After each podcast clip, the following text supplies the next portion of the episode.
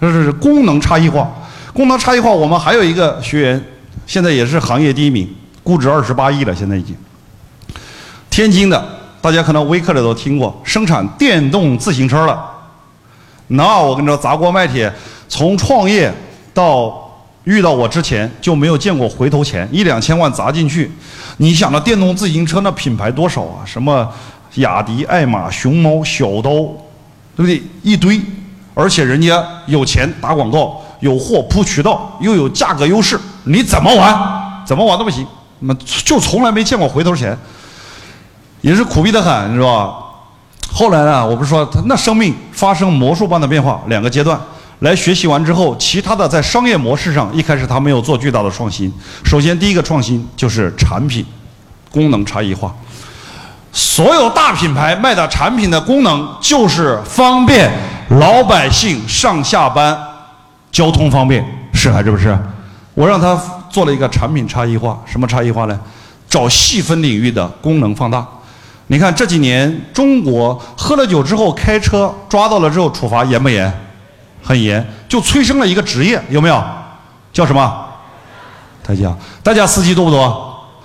注册的几百万，加上非注册的大几百万。你看大城市，每天晚上饭店门口都一堆代驾司机在那等着，是还是不是？如果是正规的平台，一般他们怎么开展业务啊？你打个电话确认完，他是不是骑个电动车嘟嘟嘟嘟过来了，对吧？然后把那个电动车往你后备箱或者往你后座一扔。把你送到地方，然后骑着电动车走了，是不是这么回事儿？哎，好，但是你没发现，这大城市像北上广深这送个二三十公里、三四十公里，正不正常啊？他妈太正常了！上一次深圳有一个滴滴代驾，从宝安送到，把他送到福田区，送完回来一半没电了。没电了之后，他就蹬蹬的累死，他都蹬坏了不行，最后实在被逼无奈，这个滴滴代驾妈又花钱叫了个滴滴回家了，你知道吧？对吧？赚的钱又还回去了，因为普通电动车满足的就是小老百姓上下班，一一一天撑死了三五十公里，但是代驾司机一天接个几个活那都得大几十公里，甚至一两百公里的，同不同意啊？你总不能。师傅，你等我一下，我充十分钟的电，我再去怎么过去？是你总不能这样吗？怎么办呢？所以说呢，他搞技术出身的，我说你就锁定代驾这个，锁定这一个痛点来给他解决方案。他本来搞技术，跟德国那边有资源，就跑到德国待了仨月，真的把那个电池给整回来。他说：“老师，这电池一百公里以上，绝对续航里程全中国第一名，这就是我的竞争优势。雅迪、爱玛都不行。”我说：“欧了。”他说：“这这咋卖来？他 妈去哪儿卖啊？”我说：“这个互联网时代简不简单？简单。先找精准的入口。第一个入口叫滴滴代驾，多不多？上百万注册司机。第二个一代驾。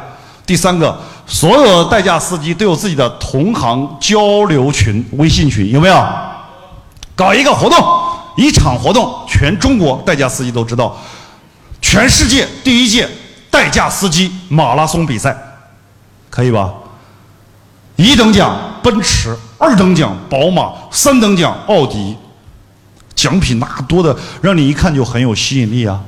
但是我不是让你跑四十五公里，我是让你骑着自己的电动车车，知道吧？骑四十五公里，而且还有障碍，明白吧？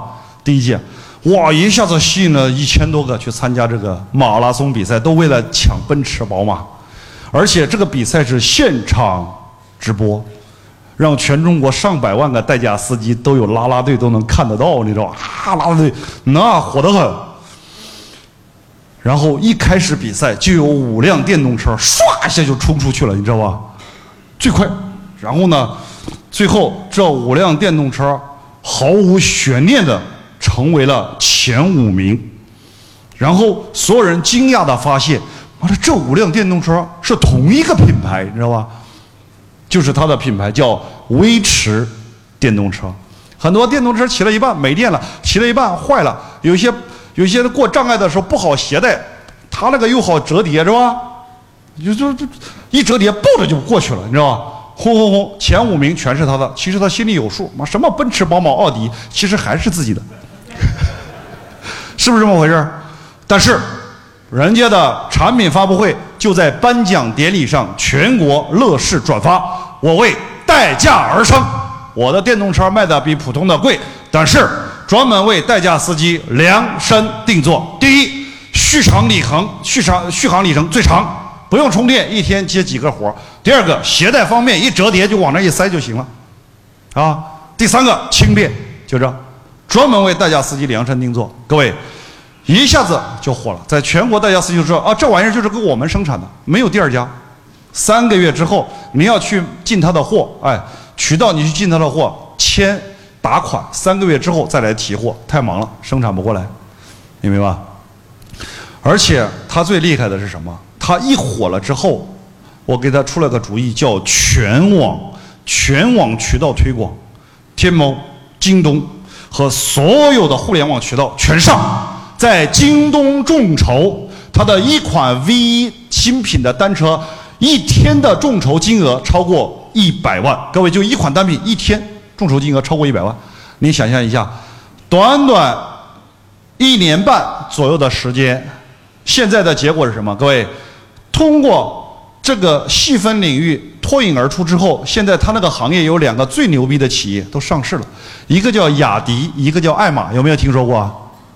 这俩企业一看，哇，这个独角兽厉害啊！这俩企业现在全部投资它，把它孵化成了行业独角兽，现在市值二十八亿。